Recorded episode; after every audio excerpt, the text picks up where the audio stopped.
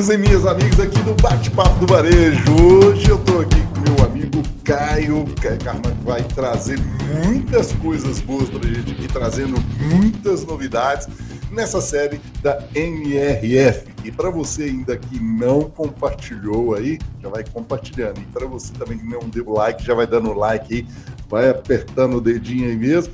Para você que está na plataforma aí do Spotify, do Deezer, da Amazon Música, aí vai dando também as estrelinhas para gente. E nos comentários, no chat, vai conversando com a gente aqui. Com certeza eu vou direcionar para o Caio, para que ele possa estar tá aqui debatendo com a gente.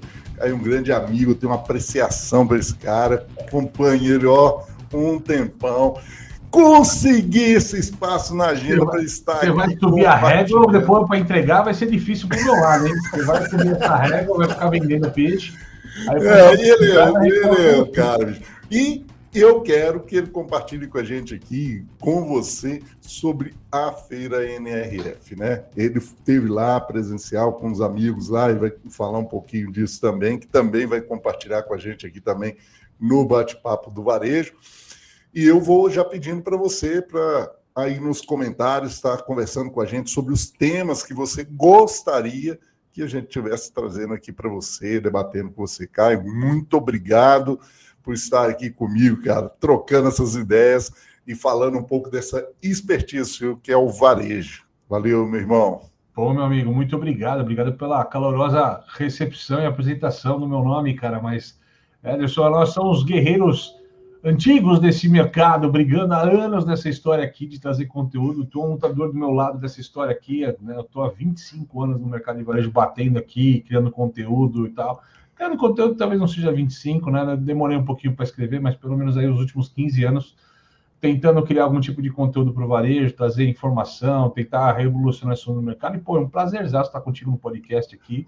E a gente bater um papo aqui sobre NF, Nova York e Brasil, né, cara? O mais legal de olhar para Nova York é, tá, o que, que essa porcaria toda reflete aqui no Brasil quando eu falo do meu negócio aqui? Seja é pequeno, médio, qualquer segmento. O importante é o que, que vai acontecer aqui. Eu acho que tem muita coisa que já está acontecendo, que é isso vai ser legal para a gente conversar. É, é, isso aí mesmo que eu acho que esse bate-papo, né? Esse, esse toque aqui que a gente vai sempre dar, toca a bola para cá, toca para lá, e nós vamos sempre estar tá debatendo aqui, falando um pouquinho dessa, dessa expertise sua trazendo isso aqui para a gente, para o Brasil. Mas antes disso, Caio, o Caio não nasceu simplesmente assim no varejo do nada, né? Como é que você foi cair nessa seara aí, que é aqui, ó, fala assim, né? Bateu aqui na veia uma cachaça esse varejo aí. Como você foi é, cair aqui? É, é, o bichinho no sangue, né, cara, do varejo. A gente fala, o bichinho do varejo morde você, já era, velho. É, a gente brincava disso lá atrás. Você pegou, já era, não sai mais do sangue, cara. Cara, minha história com o varejo é uma história engraçada. A minha mãe se aposentou recentemente no varejo com mais de 50 anos de carreira nesse mercado, né? trabalhando até os últimos dias como gerente de loja, né? em material de construção, que é da onde eu fui oriundo também. Eu confesso para você que quando eu era mais novo, criança, adolescente, eu detestava a profissão da minha mãe. Porque uma mãe que trabalhava de final de semana, de feriado, de domingo, pô, não é legal para uma criança isso, para um adolescente, nunca é legal, né, cara? Então, a mãe dos outros, dia das mães, estava lá, minha mãe estava correndo que duas horas tinha que abrir loja, né, cara? Tinha que lá bater o cartão. Então, nunca foi um mundo que me brilhou os olhos, tanto que eu acabei indo para outro mercado. Eu, eu, gostava muito de desenhar, sempre gostei de desenhar. E, cara, acabei me encaixando na arquitetura, olha só. Né? Eu sou um arquiteto, para muita gente que não sabe, eu sou um arquiteto urbanista, né, cara? Me formado como arquiteto urbanista. E, cara, comecei caí de paraquedas, caí direto no escritório de comunicação visual como estagiário da minha amiga Leonice, que eu amo de paixão ela, cara. E comecei a trabalhar com comunicação visual dentro do varejo, que era a parte de design de arquitetura que eu adorava, e comecei a me interessar mais pelo design do que projeto arquitetônico, tá? Essa parte, e comecei a namorar comunicação visual e comecei a me criar com isso, e dali, cara, começou meu namoro com o varejo. Nessa época, como estagiária, fazia projetos ali para a área de material construção, Conibra, Madeirense, né, cara, um monte de cara que tinha nessa época forte. Fiz parte do extinto Uemura, que deixou saudade aí no material de construção, fiz parte do time de merchandising, era o pupilo do Marcelo Bottom, já falecido, que era um cara fantástico nesse mercado, o carinho dele fantástico, assim, tenho uma honra de falar que eu sou um pupilo dele, Estou até um pouco emocionado quando eu falo isso, né, cara, e dali fui para outros mercados, cara, eu fiz parte do primeiro time da CIC, né, junto com o Jorge, que hoje é o presidente do IDV, de Desenvolvimento do Varejo, é um grande amigo que eu tenho, hoje tenho a honra de ser amigo dele, cara, e foi o meu presidente na época lá nessa história toda. Namorei com o escritório de arquitetura, fui pagista de publicidade, aí passei pelo Gary Retail, que foi uma escola de branding para mim, para entender de marca. Fui para Virtual Gate, onde eu comecei esse namoro com tecnologia, que a Heloísa sempre foi uma amigona minha de infância, e falou, cara, eu trabalho com tecnologia, cara, eu sou dentro da empresa, mas preciso de alguém que entenda varejo e você está bem conectado, está trabalhando bem nesse mercado, e aí? Eu falei, ah, já aprendi arquitetura, vamos embora aprender varejo, tecnologia.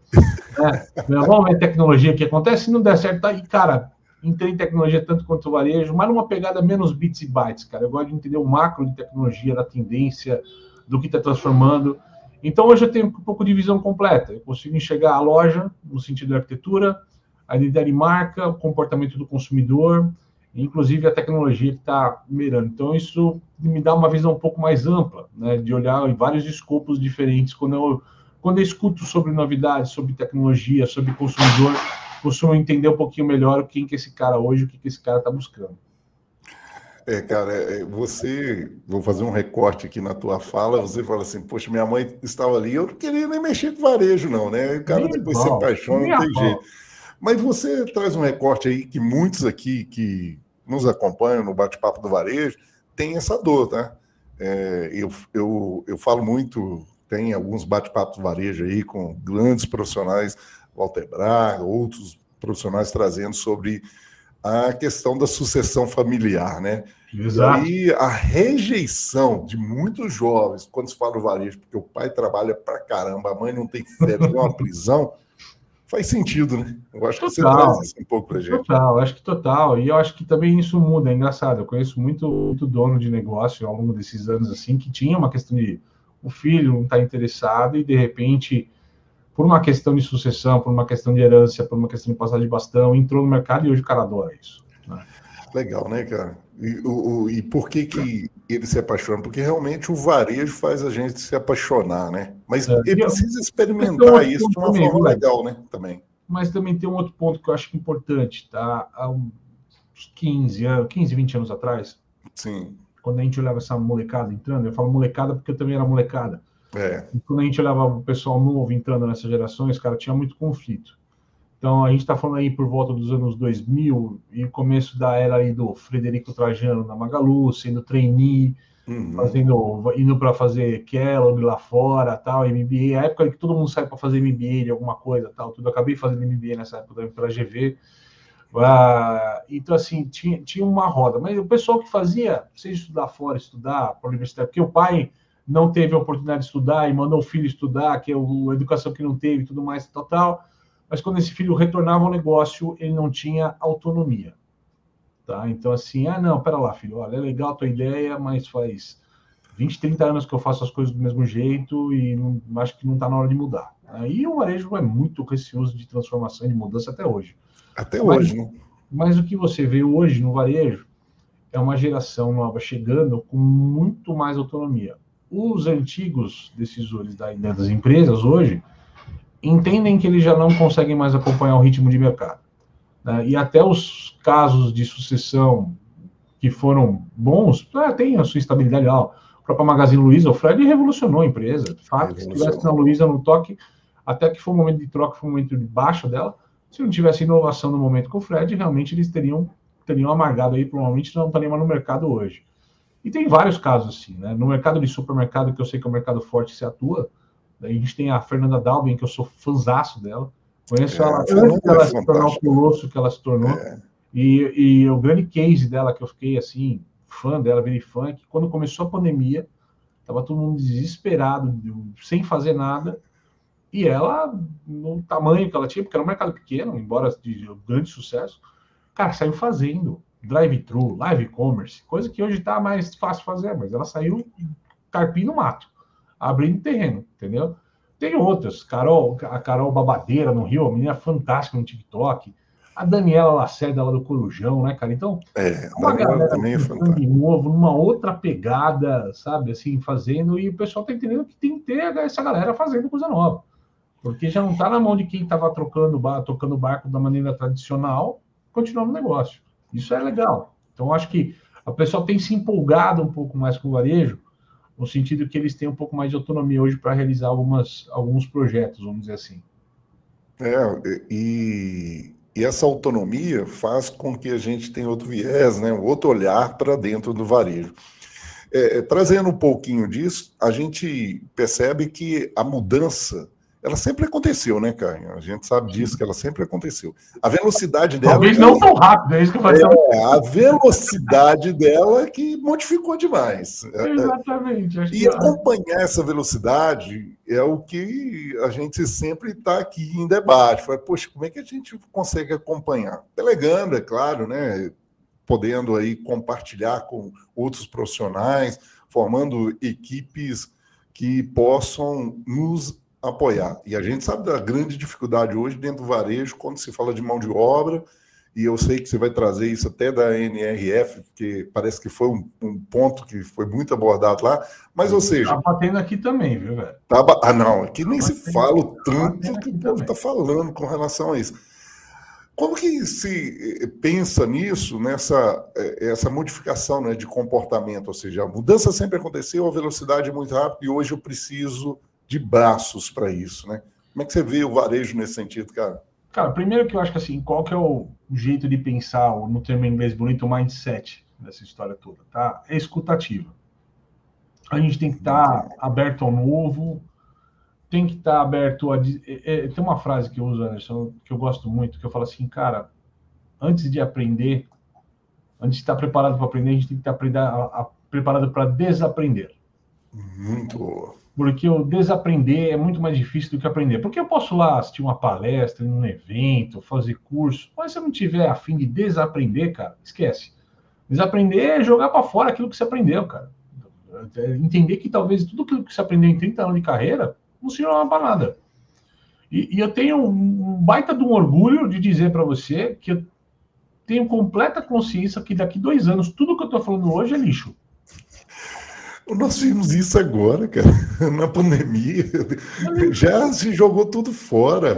Mas não é Aqueles podcasts tudo da pandemia já foi tudo embora, não dá nem para repetir mais. Pô. A gente tem que abraçar um momento, cara. E eu acho que é. isso que a gente tem que entender, que a gente vai ter que abdicar de muita coisa para poder surfar nas coisas novas que estão vindo, entendeu? Nós vamos ter que abdicar de hábitos, de processos, de maneiras de fazer não que se tenha que jogar tudo fora, sempre sair fazendo novo, tem que tomar cuidado, tem que avaliar, tem que testar, tem que sempre tomar cuidado, né? Para não sair fazendo maluquice nessa história e quebrar. Mas a gente tem que estar sempre com a mente aberta, cara. Acho que a mente aberta é o primeiro caminho para você conseguir entender o que está acontecendo. Desbravar, ah, tiga, é, TikTok é a molecada da dancinha, tô fora do negócio. Vai ver o estrago que a galera tá fazendo em venda, cara. cara Vai ver o estrago que tá fazendo em venda de marketplace hoje ofertando produto com conteúdo, cara, e é uma coisa viciante. Depois você entra naquele negócio, esquece a dancinha. Dancinha, 5% do que tem lá é conteúdo de dancinha. Cara, eu adoro conteúdo culinário, humor, negócio. Cara, tem um monte de conteúdo legal. A partir do momento que você gosta de uma coisa, o algoritmo vai jogar você para ver aquelas coisas. Não, mas saindo do TikTok, mas falando de inovação de maneira geral, eu acho que é isso. Observar, escutar e conversar. Cara, conversa com o teu cliente.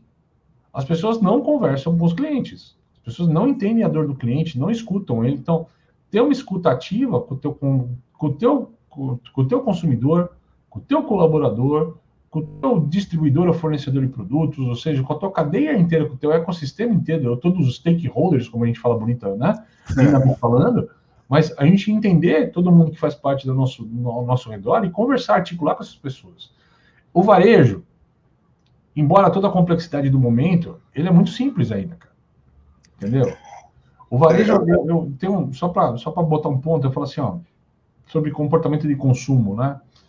Você acredita se eu te falar que a gente não mudou nada nos últimos anos, como consumidor? Não, aí conta mais aí, vai lá. Não, a gente não mudou nada. A, a, a gente aí... comprava, a gente comprava do mesmo jeito, a gente compra do mesmo jeito e vai continuar comprando do mesmo jeito. A única coisa que a gente quer como consumidor é pagar o preço justo e ter o serviço o atendimento dentro de nossas expectativas. A questão é que a nossa expectativa é que mudou, não o consumidor. A expectativa que você tem mudou demais. Então, assim, cara, você vai num posto de gasolina, tiver dois carros na tua frente da bomba, você vai em outro posto. Isso. Você quer ter atendimento rápido. Mas você não está perguntando o preço e tal, não sei o que, você é uma. Cara, e a gente muda. Eu, eu uso alguns exemplos fáceis disso. Pizza. Você quer uma pizza quarta-feira à noite para matar tua fome? Você vai no mercado e compra uma pizza barata para matar tua fome. Tua expectativa é matar tua fome. Você sabe que não vai ser a melhor pizza que você vai comer, mas ela é barata e resolve o teu problema. No final de semana, você quer a tua família, você vai comer pizza, mesmo SKU, tá? Mas você quer uma experiência naquela história. Tua expectativa. Quando você vai numa pizzaria, que é a tua pizzaria favorita, com a tua família, você tem outras expectativas.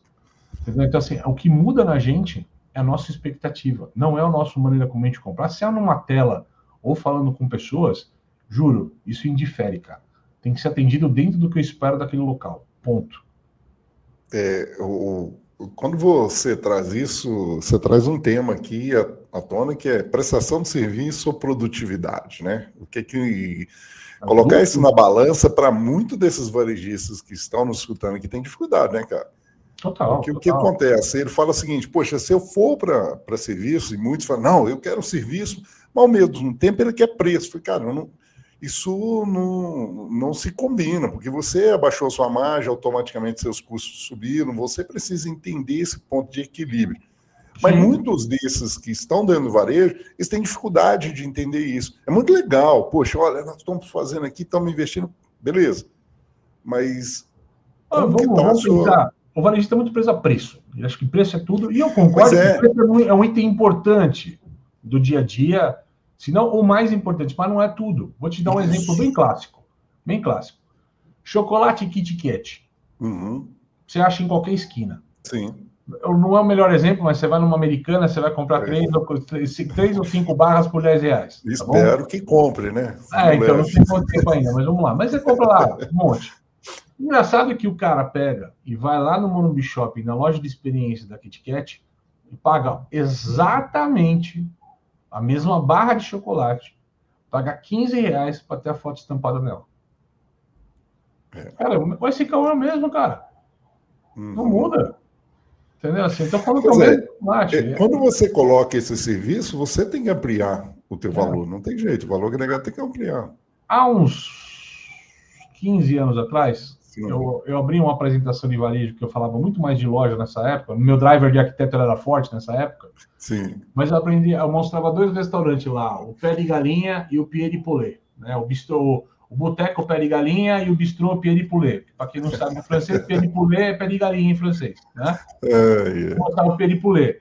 E eu falava um monte de coisa. Eu falava assim, entre as coisas que eu brincava com a galera, né? Tá, eu falava assim, cara, aqui você paga Coca-Cola 3 reais, Tá mais ou menos. Aqui você paga 10 reais na Coca-Cola no Piripulê e tá dentro do preço.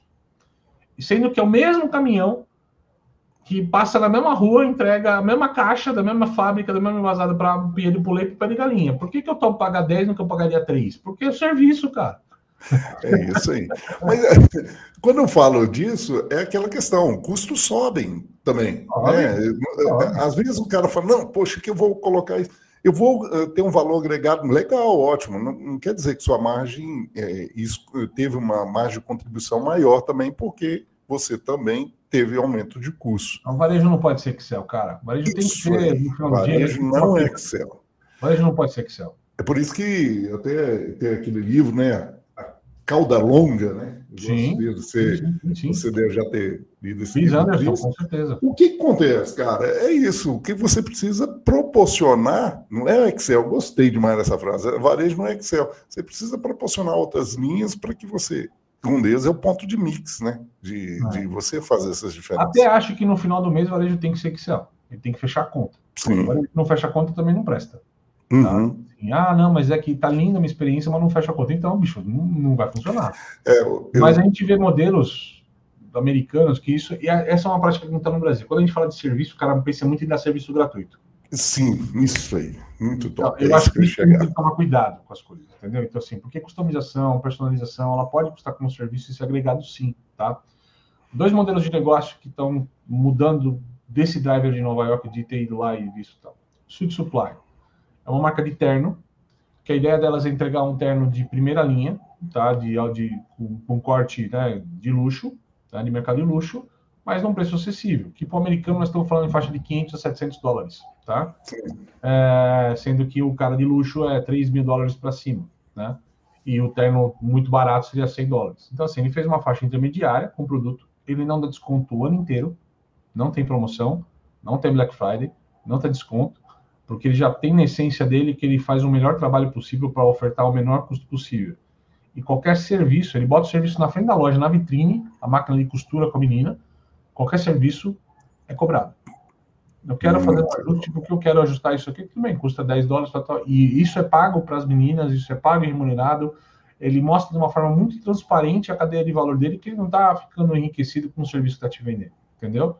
E que você está pagando de fato o apartado daquela pessoa. Isso é muito legal. Outro modelo desse, Camp, é uma loja de brinquedo, que na verdade não é uma loja de brinquedo, é uma loja de brincar.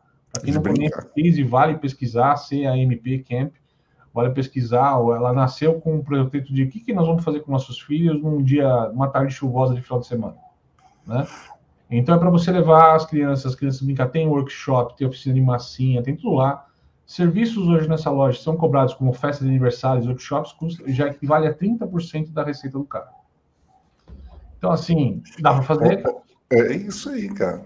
E, e se paga por esse valor, é o que você falou, né? No, no é, a entrega é grátis aqui no Brasil.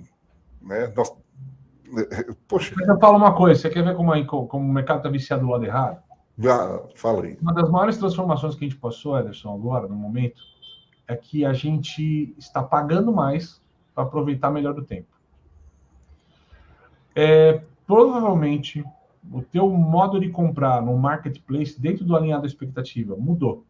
Com o marketplace no começo das pessoas era comprar pelo menor preço possível.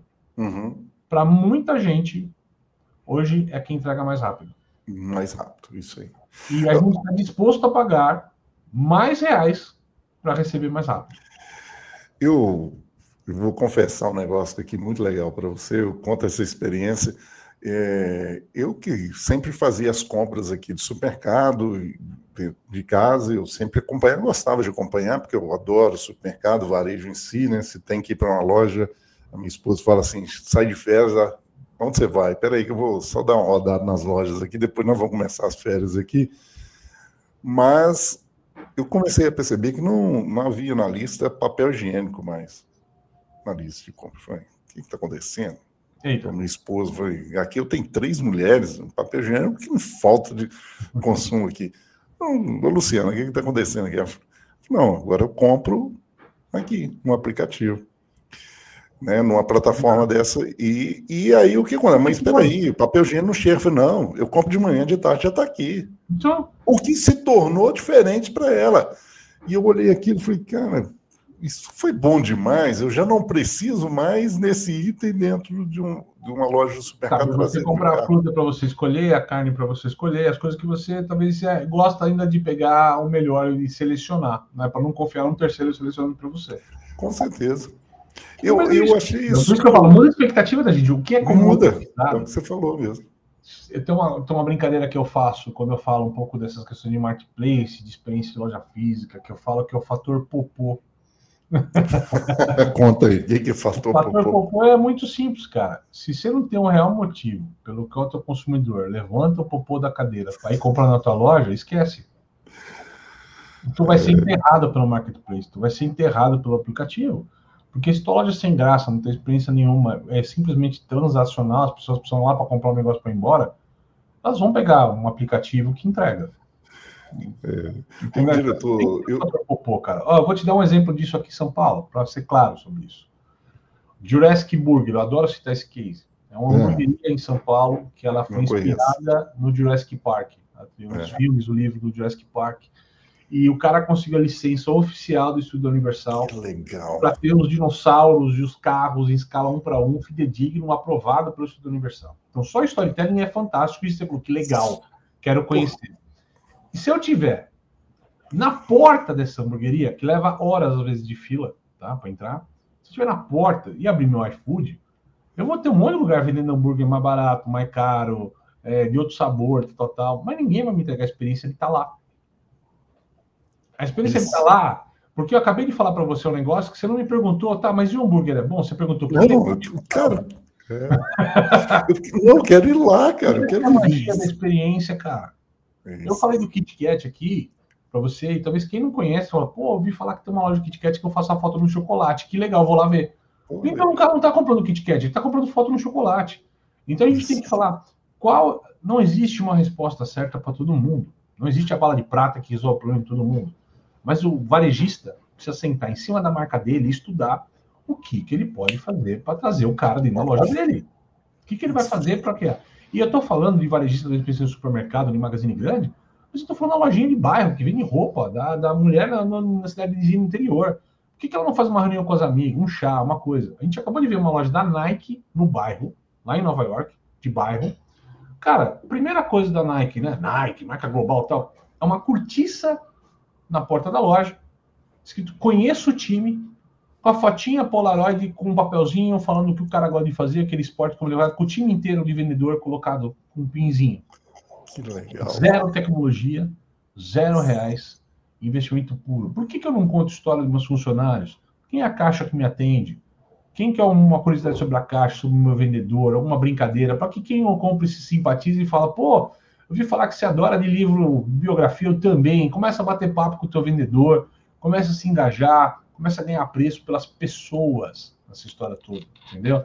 Então, acho que a gente tem muito a, a desenhar, que eu acho que, mesmo que eu tenha colocado algumas fórmulas aqui de gente que sucesso, não adianta fazer Ctrl-C, Ctrl-V. Tem que estudar na tua essência como você se conecta com o teu consumidor, simples assim. Eu, acho que você já entra aí no tema da NRF, né? Que essas experiências teve muito lá, né? Sim, cara. E para falar de NRF, a gente tem que falar que assim, eles estão com, com o rabo preso, com medo. Passou, eles estão com. Quando a gente fala de varejo norte-americano, eles ainda estão numa crise de alta inflação, Sim. assim, diferente. A gente está acostumado a ter inflação. Né? Passamos um período bom aqui, mas se tiver de novo, nós vamos batalhar como a gente batalhou nos anos 80 e a vida, né? até os anos 94, lá quando o real apareceu, e a vida.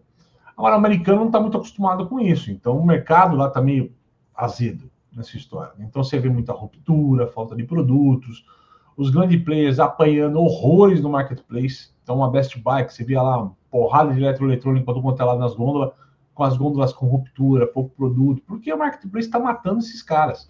Os caras de moda, uma Macy's, né, gigantesca, uma porrada de andar tal, tudo andar meio vazio, meio datado, envelhecido com o tempo, sabe? Então, são questões que estão sendo debatidas. No geral, eles têm um problema de inflação, e isso está corroendo a economia deles e como o cara consome, um país que está e fechado para turismo, então, China está com pandemia ainda e tem uma relação comercial com Estados Unidos cada vez mais conturbada, agora até com um OVNI e balão rodando no céu, é. né? Então, assim, então, super complicado o turista chinês, que era o que mais gastávamos, o que mais gastávamos, e também os imigrantes também estão deixando os Estados Unidos pela situação econômica no momento, não está tão propício a crescer nos Estados Unidos nesse momento, o, sonho americano não está tão bacana. Você tem está caindo o número de pessoas indo para os Estados Unidos para consumir ou para trabalhar ou para viver, tá? Está caindo isso afeta dire diretamente alguns cargos, né? Que eram ocupados por imigrantes ou por pessoas buscando novas oportunidades nos Estados Unidos ou por pessoas que estavam no começo da na primeira jornada de trabalho da vida. E quando a gente fala de varejo, existe essa história que a gente contou no começo aqui, que os novos profissionais que estão entrando no varejo, eles não querem uma jornada de varejo de seis ou sete dias por semana, né? E aqui Nossa. no Brasil a gente tem o mesmo problema, porque a gente está vivendo uma época de trabalho híbrido e as pessoas estão buscando alternativas de trabalho híbrido. Né? Elas não querem estar ocupadas no final de semana ou no feriado, elas querem trabalhar da casa delas, num horário confortável, da maneira confortável, principalmente novas gerações. Então, isso está dando um impacto direto no emprego, tá? E principalmente nas questões de necessidade de você automatizar mais o varejo. Que a gente nunca viu, mesmo no varejo brasileiro, um movimento tão forte de automatização em termos de self-checkout, totem de autoatendimento, tá? Então, você pode ver, aqui no Brasil, qualquer Carrefour Express está adotando nos últimos meses a bateria de self-checkout, Qualquer mercado de médio porte hoje já está trabalhando com self-checkout como tendência, tirando a operação de caixa. Já temos aí uh, qualquer McDonald's, né? Hoje você tem muito mais totem de atendimento do que, a, do que as questões de caixa lá. E não faz sentido. Num fast food, por exemplo, você tem que ter um caixa e ditar aquilo que você quer para alguém apertar um botão para você numa tela para dar uma maquininha para você pagar. A gente olha aquilo meio desnecessário. Então, a pessoa para apertar botão na tela, acho que não faz mais sentido. Né? Como se era esse. Ok, mas é, eu acho que é diante de uma realidade agora, né? Sim, eu acho que nós tivemos isso. Maduros, o momento é esse, falta. É oportuno. E não é que eu tenho que matar as caixas e não ter mais caixa no mercado, não é isso, não.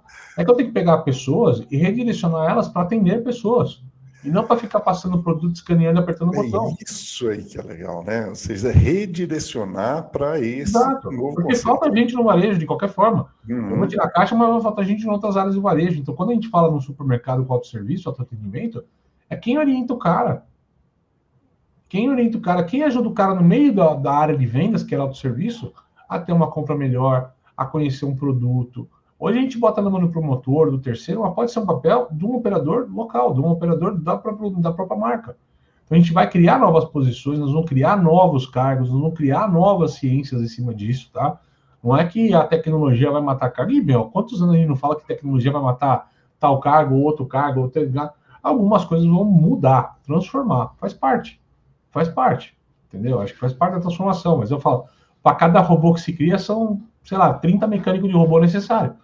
É, e a gente não pode entrar nessa seara nesse sentido, né? De tipo, ah, que isso aqui vai substituir as não, pessoas. Eu, eu não acredito nisso por causa dessa própria experiência que você falou.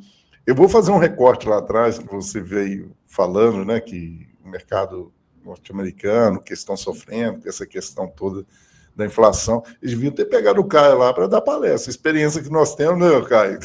Ah, com, então com relação à, à, à, inflação que nós temos hoje dentro do Brasil, qualquer brasileiro pode subir lá e dar um, um show para ele. varejista em outras épocas ganhou muito dinheiro com a inflação, porque ele comprava por 10 e vendia 100, 50. É. Ele segurava o produto para vender mais caro. É, é, eu acho que o grande erro até do varejo é esse, né? Se pegarmos historicamente, por que, que nós temos é, nós temos dificuldade com o processo, a gente vê o próprio governo impondo posições da gente, controles, que era para que a gente pudesse colocar dentro da nossa empresa para saber os resultados, é porque nós sabíamos ganhar dinheiro com inflação. Eu não precisava controlar nada, eu já ganhava dinheiro só com o estoque do produto. Era muito bom. Né?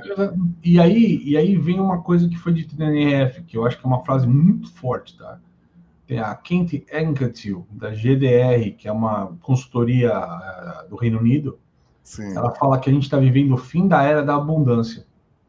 E isso tem tudo a ver com o que a gente está falando. Falta consumidor, a gente tem que falar, falta colaborador, falta fornecedor, falta produto, né? Então, assim, a gente está numa época que ela fala que são os três Cs, né? Que foi que clima, conflito e Covid mudou o mundo que a gente vive hoje. Né? Então, assim, então isso mudou. Porque quando a gente fala em guerra da Ucrânia, para o brasileiro ainda não soa tão esquisito, né? Uhum. Mas quando você pega a Europa, cara, tem uma crise energética por conta da, da, da, da, da guerra. Da guerra. Isso inflacionou valores, produtos, preços, isso está chegando indiretamente no Brasil em termos de insumos. Trigo, etc. Tal, tal, tal. Então, a gente vai ver, está vendo, inclusive, né, mudanças por conta disso também. Tá? A NRF, então, é, você, para esse que está nos escutando aqui, está nos vendo, você acha importante a participação dela? Você acha assim, fala assim, esse varejista aí tem que ir na NRF, por que, que ele precisa ir? Cara, primeiro pelo, pelo tipo de tradição que ela tem. Ela é um evento que ela acontece há 113 anos. Então, assim, ele é o mais tradicional evento de varejo do mundo, se não um dos mais tradicionais eventos de, do mundo por si só, tá? Em termos de economia, qualquer outra coisa. São 113 anos, então não dá para jogar isso fora. Tá?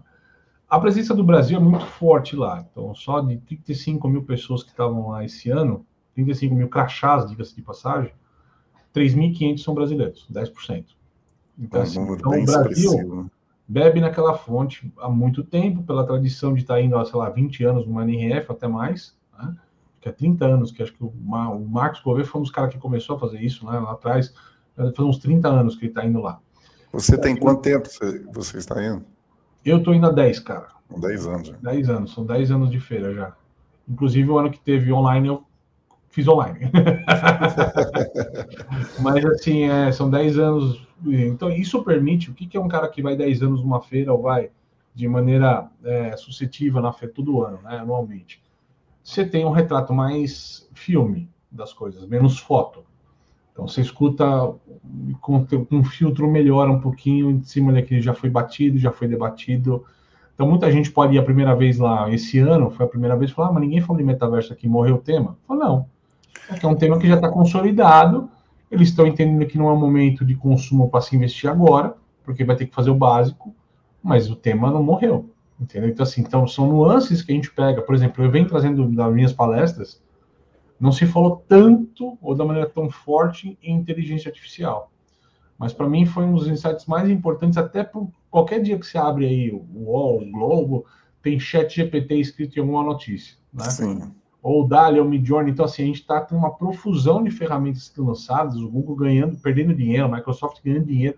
Assim, isso está mexendo do, no mercado, diria o metaverso desse ano, né? Brincadeiras à parte, né? Mas a transformação que a inteligência artificial causa é muito mais forte do que o tal do metaverso, que está bem distante das marcas de fato, como tecnologia e como rentabilidade. Se a pessoa achar que não ainda está longe dela, ela tem que lembrar, cada vez que ela abre um, um Microsoft PowerPoint, por exemplo, uma barra do lado chama design. Aquilo é o robô de inteligência artificial da Microsoft criando design de PowerPoint para você.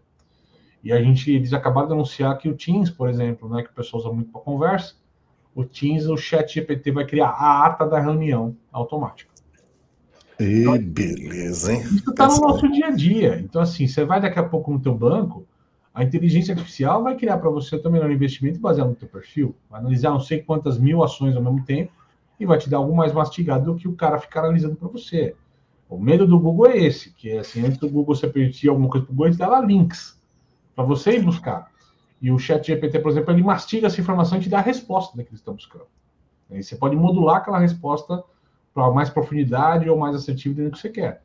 Então, dá para, assim, um tipo de uso, sei lá, eu estava com o Bruno do mundo do marketing, que é um parceiro, a gente cobriu pelo NRF, e numa live junto com ele, a gente brincou, falou, ah, vou te mostrar funcionando ao vivo agora. Então, eu falei assim, ó, defina para mim um roteiro de uma propaganda de refrigerante de laranja. No mesmo instante que eu botei, ele começou a definir para mim o roteiro. Está numa praia de sol, tal, tal, pessoas brincando, tal, ele fez o roteiro de uma propaganda de refrigerante de 30 segundos, com fala. Então, assim, é um pouco do poder que vai estar na mão das pessoas ao longo do tempo. Ah, nós vamos ter uma geração de gente burra lá na frente? É, acho que dá para discutir isso mais para frente. Tá? é, nós vamos ter que viver para discutir. Exato. Vamos vivenciar um pouquinho, é. tá menos regra na coisa. O pessoal está numa palestra comigo agora de manhã, da olhar no Caio Semigiona, no perfil. Mas o pessoal brincou comigo. Eu falei, ah, eu, eu, sempre abro minhas palestras, eu, eu, finalizo a palestra mostrando ao vivo isso e falo, ah, me fala um objeto, uma cor, uma pessoa e um local. E eles vão brincando no chat ou na fala quando é palestra. Nesse caso, nesse episódio, ele fala assim: é uma, uma, uma senhora asiática velha usando um tênis amarelo na praia, né? Cara, em um minuto eu girei a imagem. E é assustadora a imagem. Uma é senhorinha amarrando tênis amarelo numa praia.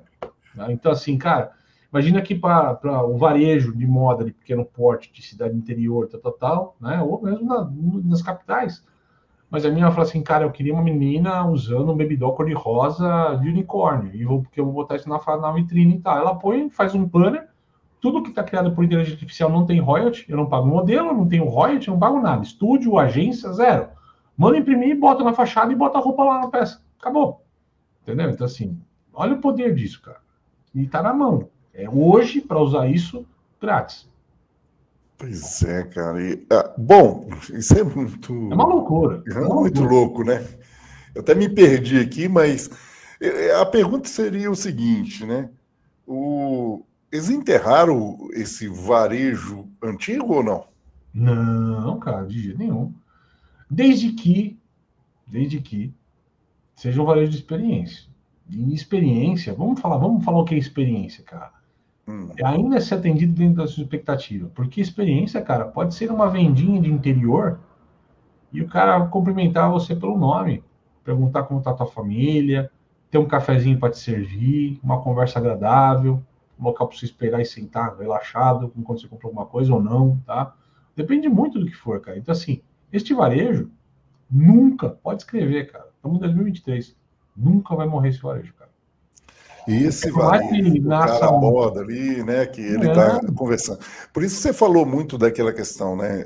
Você tem a tecnologia para que esses profissionais possam estar mais disponíveis para atender as pessoas, para ele dar essa experiência para as pessoas. Eu é sou ele visto como profissional de varejo de tecnologia. Então, tecnologia deveria talvez tangibilizar ou direcionar sempre minha fala para enfiar tecnologia. Sim, Mas sim. eu sou um dos caras que mais defende que tecnologia é meio, não é fim. Isso que é legal. Ah, há pouco tempo atrás, até hoje, vai, nas minhas conversas de varejo, no converso que eu sinto com um varejista, o cara fala assim, ah, porque eu preciso modernizar minha empresa, eu preciso ser omnichannel. Ele fala assim, o É. que é omnichannel para você? Na maioria das vezes, eu posso falar 95% das vezes que eu fiz essa pergunta, o varejista do outro lado não tinha ideia do que me responder. Então, assim, Então- a tecnologia não é fim, cara. Isso aí. Não. Mas é, então responda pra gente o que é Omnichannel. Cara, o Omnichannel por si só, ele deveria ser uma coisa muito mais complexa, tá? Do- tipo assim, realmente é uma integração é, absurda entre canais, entendimento de consumidor, né? Então, cara, o cara tá comprando online, o cara chega na loja reconhecido, se que ele parou o carrinho que ele tava vendo, como é que eu vou comprar, é que ele comprou num lugar, quer receber no outro, quer pagar de um jeito, quer pegar lá. Essa conversa, ela teria que estar muito bem amarrada. Na maioria das vezes, cara, como os caras falam sobre omnicanalidade, omnichannel, ah, quero comprar online e retirar na loja. Isso não é omnichannel, cara. Ah, eu quero um cadastro que tá no online e tá na loja. Isso não é omnichannel, é um CRM bem amarrado. Entendeu? Assim, então, assim, É, aí você entrou no Caraca. certo. eu acho que a porque- gente tá muito mais no multicanal ainda hoje Isso. do que no falar. omnicanal. A gente ainda está trabalhando canais de maneira desassociada. Para muita empresa, o cara se tornou omnichannel porque ele montou um site. É, ele montou o site, mas ele, ele tem um multicanal, mas não- as experiências não são as mesmas. Anderson, eu faço uma pergunta braba, braba. Fala, assim, faz assim, cara assim, um varejista. E, e, para você, varejista aí que está nos acompanhando, vai nos comentários, responde essa pergunta brava do meu Não, não, eu faço uma pergunta brava. Eu falo assim, cara, se eu ligar para tua loja hoje, pelo telefone, alguém vai me atender e vender o que eu quero comprar? Na maioria dos casos, o cara para e fala, não. Não, Não tem ninguém que atenda, ou se atende, não tem como vender, não tem como entregar, não tem como fazer o meio de pagamento, né? Tem, tem sempre uma trava. Eu falei, cara, o básico não está sendo resolvido. O básico não está sendo resolvido, cara. Então esquece muito digital. né? Eu, e eu falo assim, eu falo, galera, antes de se preocupar em ganhar o mundo, ganha, ganha o teu bairro, velho. Muito legal. É comunidade, né?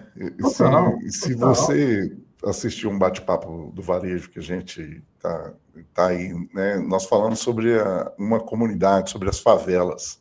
Nós Sim, trouxemos uma experiência de Belo Horizonte, e tem uma experiência muito legal lá em Betim, na verdade, em Belo Horizonte, em Betim, né, no interior de Minas Gerais, uma favela com 60 mil habitantes, com milhões de faturamento e ninguém explora aquilo. E aí esse cara traz isso, né, clareando para gente, jogando isso nos holofotes, falando, cara, que explorar aqui, ó.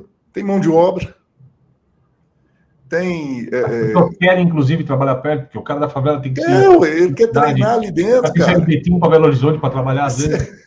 Você vê um deslocamento desse, o cara sai de Betim para Belo Horizonte para trabalhar, ou às vezes para fazer um treinamento. E o que acontece? Esse cara não tem endereço, e fora os preconceitos que existem. E aí os Ah, caras mas é que na favela vão me roubar, cara. Tem muita gente É. boa. Muita gente boa. E aí, olha só, mas não pegando, pegando esse do bate-papo do varejo, é a comunidade, é o teu bairro. Você, você conhece realmente o teu bairro? As pessoas que estão ali, estão comprando no teu bairro. Você quer, É. ver, você quer ver o, o golpe de karatê no meio do peito? Vai lá. eu conheço pouco varejista, pouquíssimos varejistas que conseguem identificar para mim de cabeça quem são os 20 melhores clientes que ele tem hoje. Com certeza. Eu estou perguntando os 20, não estou nem falando os 100. Ele vai começar a te dar uma Os 20 melhores relação aí aleatória, mas ele 20 não melhores clientes, cara, você teria que ser amigo deles, cara. Ah, não, eu conheço dois ou três que são a minha amiga, a senhorinha que vem aqui todo dia, o tá? mas é ela que vem te o você não fala com ela. Isso Assim, aí. você não conhece teus 20 melhores clientes, cara. Isso é horrível. Entender que você tá longe desse cara, bicho. Nós estamos, você tá dando de presente ele para um concorrente qualquer dia. Você tá dando de presente para Shein, para AliExpress, para Amazon, você tá dando ele de presente para o teu concorrente, que é o marketplace hoje na maioria dos casos. É, é, Isso traz aí uma, uma área que você é, entende bem, que é o, é o banco de dados, né? Um CRM funcionando. É, Né? dado, dado, dado a gente fala, dado hoje, né, falar que não tem dado é idiota. Porque assim, você pode ter papel de pão escrito com caneta bic, isso é dado. É dado. Assim, você vai usar o Excel? Usa o Excel. Você vai usar um sistema da NASA? Usa o sistema da NASA, não importa. Mas você tem que ter informação para usar, cara. É um absurdo você não conseguir. Agora, o pior, o cara tem informação, porque eu chego em algumas lojas aí, o cara. Na época, na minha época, eu brinco assim, na minha época, meu menino fala, ah, lá vem o pai, na minha época, né? Na minha época, o cara pegava meu cheque lá, ele anotava atrás, meu endereço, lembra daquilo? Porque, Sim. Aí eu anotava o endereço atrás, eu falei, por que, que você está anotando? Ele falou assim, não, eu estou anotando que é uma regra. Não, você está anotando que se o cheque voltar, você me liga. Agora, se eu sou bom pagador, você nunca vai me ligar, né? Para saber. Então, ou seja, Acontece isso até hoje, porque os caras falam assim: o senhor é cadastrado aqui no nosso programa? Sou. Bate o CPF, você bate. Não faz nada. Não, não tem nada. nenhuma informação com aquilo, não tem nada para trabalhar. Oportunidade disfarçada perdida aí, né, Caio? Totalmente, totalmente. É, pode contar, podemos ilustrar um monte de coisa. A última vez que você comprou um remédio numa farmácia e a farmácia ligou depois para saber se precisava do remédio de novo? Nunca. Entendeu? A última vez que você comprou leite, o cara vai lá no mercado, o cara compra leite para beber. Leite de bebê, assim. Não tô nem falando leite que toma, tá? Porque o leite, o leite você pode comprar aleatório, porque. É. Tá, o cara compra leite de criança, ou seja, ele precisa comprar aquela lata de leite a cada 15, 20 dias, cara. Cara, eu tenho Porque você vê a frequência do cara de compra até. Então, eu não tô fazendo nada. Não tô fazendo nada, não, tô, não tenho um gatilho para esse cara. É. Assim, e é assim, ah, mas eu tenho o registro de quem comprou? Tenho. Eu sei quem comprou? Sei. O que, que você faz? Nada. É, cara, eu, eu, eu, eu adoro isso porque é, é isso que a NRF trouxe aí, né? Você trouxe muito isso nessa, né, nessa fase de realmente saber lidar com esses dados e, e desenvolver isso. Quer dizer que o varejo americano é o mais inteligente do mundo, tá? Porque eles Oi? erram pra Não quer dizer que o varejo americano é o mais inteligente do mundo. Eles erram pra caramba. Não, mas eu acho que. Eu... Fala, cara, a prática do que nós estamos falando, ela é simples tem que só ser feita, entendeu? Eu acho que nós estamos falando aqui de, um, de uma feira mais assim, como um ponto de encontro para debate, como tem a, a, a, APAS, como tem a Superminas, Agas e outras feiras. Eu acho que esse debate ele é saudável e eu quero. E é o que mais vale a pena. É Oi? É o networking, essa é networking, vale essa pena, troca que você está tá trazendo aqui. Está todo mundo buscando inovar, entender, estudar. Então você está discutindo, às vezes, com um cara que é teu concorrente, mas o cara tá passando o mesmo apuro que você. Então, por que que nesse momento fala, cara, e aí? O que, que você tá sofrendo? Pô, tô assim, tá. Você não precisa abrir teu dado estratégico, qual a tua ação estratégica, mas você debater com o cara qual o tamanho do problema é bacana. Hoje eu vi o IDV lançando lá, o Jorge, né, que a gente falou dele aqui, Sim. lançando lá uma questão que eles vão conversar com o governo sobre taxar os marketplaces. Ele falou, cara, não dá para a gente competir vendendo online Sim. com marketplace que está se promovendo a não vender com imposto. É, é o cross-border, né, que os caras vão fazendo. Então, ele falou, cara, a gente precisa trabalhar. E aí, a ideia é o seguinte: se vai subir imposto no marketplace ou reduzir imposto no varejo, fala, não importa, mas pau que bate Chico tem que bater em Francisco. Isso. Né? Nós temos que ser para cima ou para baixo, a gente tem que igualar realmente para ter competitividade. Senão, ah, não, mas é que os caras do varejo é tudo rico, é, é, tudo é, quer, quer explorar. Fala, gente, é quem emprega. É isso aí. É o que mais emprega, né, cara? É, é o que mais emprega. Então, assim, cara, a gente tem que tomar cuidado com algumas coisas, entendeu? Assim, porque a gente precisa de um varejo competitivo sob as mesmas regras. Todo mundo tem que jogar o mesmo jogo, entendeu? Assim, acho que isso é bom, que é bacana. E essas regras, elas precisam ser claras, né, para a gente ainda, quando se fala do, do Brasil. É, eu vou pegar um, novamente aquele ponto lá que você falou, e aconteceu um caso muito interessante comigo. Eu fui na uma determinada play aqui, numa farmácia, né? E aí ela ela solta um cupom das promoções para mim. Eu, e aí eu até publiquei isso, falei, cara, não tem lógica. Aí de repente saiu lá as promoções, que assim que você compra. Tem Nada ver, tava te vendendo absorvente íntimo, né, cara? Ah, cara, saiu lá shampoo, cara, tudo a ver comigo. Total, né? Eu publiquei, falei, cara, vocês conhecem demais a gente. Assim, isso é entender o consumidor na essência, né? Puxa vida, eu falei, cara, quem será que ele está imaginando que eu vou levar esse shampoo aqui? Ah, é, isso é esse tratamento de dados, né? O, hoje que a gente tem dificuldade com relação a isso. É tão difícil assim, Caio, tratar esses dados? Não, cara, não. Com o tipo de solução que nós temos hoje, não é, cara. Com o tipo de solução que hoje pode ser ofertado no mercado, não é, cara. Já foi o seu tempo disso ser uma dificuldade absurda, abissal, de você conhecer o consumidor, quem que compra. Eu acho que tem mercados com complexidades mais, mais, mais difíceis de ser atendidas, né? É, a gente brinca, por exemplo, mercado pet, né? Mercado pet, você tem o cachorro, que é o usuário, mas o consumo, que é o consumidor, vai. Consumidor, mas o cliente, o cliente não é o cachorro, o cliente é o pode ser o pai do pet, a mãe do pet, a pessoa que mora junto, a pessoa que trabalha na casa, tem uma série de pessoas. Então, para quem que você está mandando a promoção no final do dia? Pensando no jeito que aquele cachorro comporta ou tem quatro, cinco pessoas cadastradas com aquele cachorro? Então, tem nuances de mercado, entendeu? E complexidades de mercado precisam ser entendidas e tal, mas algumas coisas mais simples já dariam para ser resolvidas de maneira muito fácil, entendeu? Por exemplo, é. É, eu acho um absurdo nos dias de hoje ainda receber uma mensagem de publicidade tipo lista de transmissão sem nenhuma identificação de quem eu sou o que eu fiz. Eu acho um absurdo você um bloco de texto desse tamanho, né? Oi, Caio. Aí um vomita a promoção lá e dane-se. O que acontece? Nada. Cara, hoje eu recebi na lista de transmissão aqui, eu falei, não acredito, eu vou até ligar para esses caras, não pode. Olha, tem aqui esse produto, um produto perecível, não vou mencionar, porque senão fica muito, né, a exposição aqui, e ele está vencendo amanhã, mas nós estamos num preço muito bom. Eu falei, não pode, esse cara não fez isso comigo, não. E numa lista que eu imagino o tanto de pessoas que ele deve estar recebendo aquilo aí. Essa, a, é, é, a comunicação é, foi fator também de conversa lá na MRF? De comunicação Olha, não, não, não, tão pontual, mas já se entendem que já se entende que a comunicação, no sentido de você estar mais conectado com o consumidor, é necessária. A questão é qual é a linguagem. Existe uma variável de linguagem muito grande. É, as marcas têm, por exemplo, num, num TikTok, depende. Se teu consumidor está no TikTok, as marcas têm que estar, a tua marca tem que estar no TikTok. A marca tem que estar, tá, sei lá, no YouTube, com um canal tal, depende. Se há maneira de você criar um conteúdo útil para lá, aí sim. Mas acho que tem sempre, sempre essa relativização. Assim, tem que ser relativo ao que é a tua marca, quem é o consumidor e como ele compra.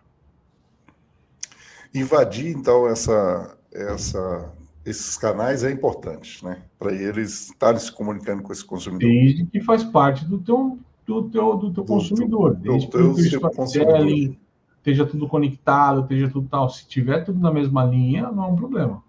Ah, ótimo.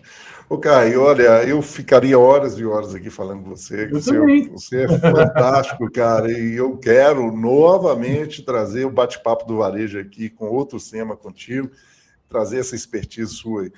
É, Caio, eu sempre provoco aqui os, né, os convidados a trazerem dicas para promover aí a esse varejista que está aí nos assistindo e também nos participando aqui, com, ouvindo também, que ele possa praticar amanhã, cara. Disso que você trouxe da NRF, olha assim, cara, começa amanhã isso aqui, já faz aí uma dica para ele, para ele começar a fazer isso já amanhã, para funcionar. E depois eu gostaria que você falasse um pouquinho do teu livro, do teu trabalho aí, claro, para que claro. as pessoas possam acessar cara, aí. Eu acho que assim, eu podia falar, faça isso que foi falado na NRF, mas eu acho que a gente entra no modelo Ctrl-C, Ctrl-V. Eu diria falar assim, eu acho que não tem um melhor consultor para o teu negócio do que o seu próprio consumidor. Muito bom. Conversa, entende, questiona, provoca, provoca o teu consumidor. Nem sempre vai ter a resposta, né? Já diria Henry Ford, né? Se eu perguntasse para os meus consumidores, eles pediriam cavalos mais rápidos, não um carro, né? Mas se você está se perguntando por um carro, se já está pensando no carro ao invés de cavalo mais rápido, como é que você provoca o seu consumidor para saber se o caminho é certo? Uma lição que foi aprendida na pandemia e ainda aplicada até hoje é testa tudo e sempre, mas erra rápido, entendeu? Então, assim, testa tudo. Ah, pô, tô com uma ideia. Bota na prática, cara. Uma frase minha de cabeceira. Eu uso como mantra, cara. Eu troco todos os eu acho por um único eu sei. Então, assim, eu troco todos os eu acho, porque nenhum. Você pode somar quantos eu acho você tiver, cara. Nenhum é eu sei. Então, assim, a gente tem que deixar de achar as coisas e saber as coisas. Saber é só testar, cara. Só testar. Então, assim, vai lá, eu acho que isso não vai dar certo. Pô, põe em prática. Se não deu certo, a gente já sabe que não deu certo. Entendeu? É tão simples quanto isso, cara. Eu acho que assim a gente tem que se provocar mais nesse sentido, sabe? Acho que é uma regra de ouro para mim esse negócio. Eu brinco, sei lá, eu com a esposa no shopping, lá que roupa bonita, eu falo, é prova.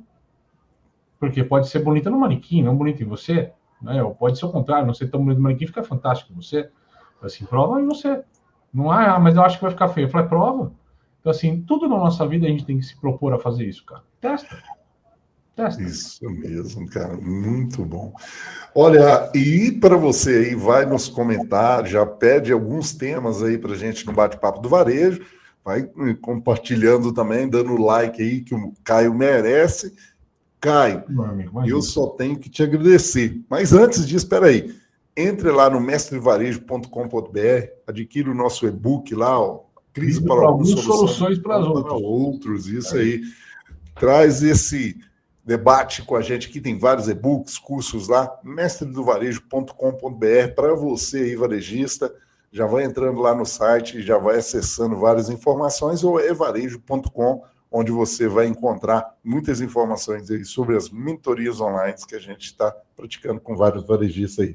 Caio, tem várias pessoas aqui, eu tenho certeza que quer te acompanhar mais. Fala aí como encontrar o Caio, o que precisa fazer para ter mais informações. Boiada, boiada, boiada, cara. Qualquer rede social, arroba Caio de Camargo. Peguei o ritmo da Riachuelo lá quando eles encurtaram o nome. Então, Caio CMGO em qualquer rede social, LinkedIn, TikTok, Instagram, qualquer outra que vem pela frente, Twitter né, também. Uh, também muito importante, bacana, cara. A gente está no podcast, mas também vai lá no Varejo Cast, tá bem legal. A gente está, eu, meu parceiro Fred Alecrim, estamos duas vezes por semana produzindo episódios bacanas, terças e sextas. Acompanha a gente também. Acompanha aqui, acompanha lá, a gente fortaleça os podcasts de varejo. Uh, a gente está tentando aí trazer novas mídias para esse mercado e é um trabalho árduo que o Ederson tem, que eu tenho, que outros têm também né, outros amigos que a gente tem no mercado aqui. Eu acho que vale a pena vocês privilegiarem todos nós nessa história toda aqui e tal, porque realmente acho que muito do varejo ajuda não só o dono do negócio, mas o vendedor dele e as gerações futuras que chegam no nosso mercado também. É isso, meu. É isso aí. E eu sou fãzão lá tá, do Varejo Cast.